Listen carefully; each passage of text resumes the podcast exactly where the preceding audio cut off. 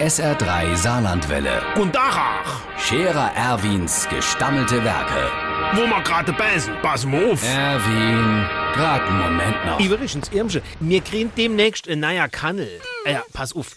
Mir wolle doch der Zibbels Manni politisch besser portionieren. Der soll ja als Ortsvorsteher für die Schepp konstruieren. Ah, Das ist bisher auch alles gut gelaufen, bis der Dachdecker Schlui im Dorf erzählt hat, der Manni wäre ein Skandal, der wäre nicht wählbar, der Manni wäre bestechlich. Ausgerechnet der Manni. Das Einzigste, was der jemals bestoch hat, war der Gevel an seiner Wetterseite. Ja, sagt der Dachdecker Schlui, er hätte gesehen, wie der Manni zusammen mit dem ortsbekannten Unternehmer, dem Morsch Alwin, im Goldene Löwe ein Stammessen mit drei Biergässet und der Morsch Alwin hätte bezahlt. Und das hätte der Alwin ja nur gemacht, damit er vom Zibbels Manni, wenn der Ortsvorsteher ist, Aufträge für seine Firma kriegt. Dummschwätzer, han ich doch nur gesagt. Was soll dann der für Aufträge kriegen? Der Mursch Alwin ist Beerdigungsunternehmer.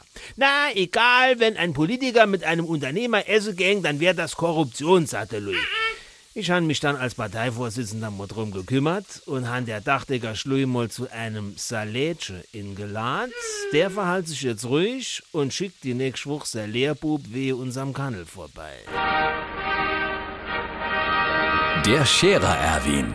Jetzt auch als Video. Auf Facebook und sr3.de.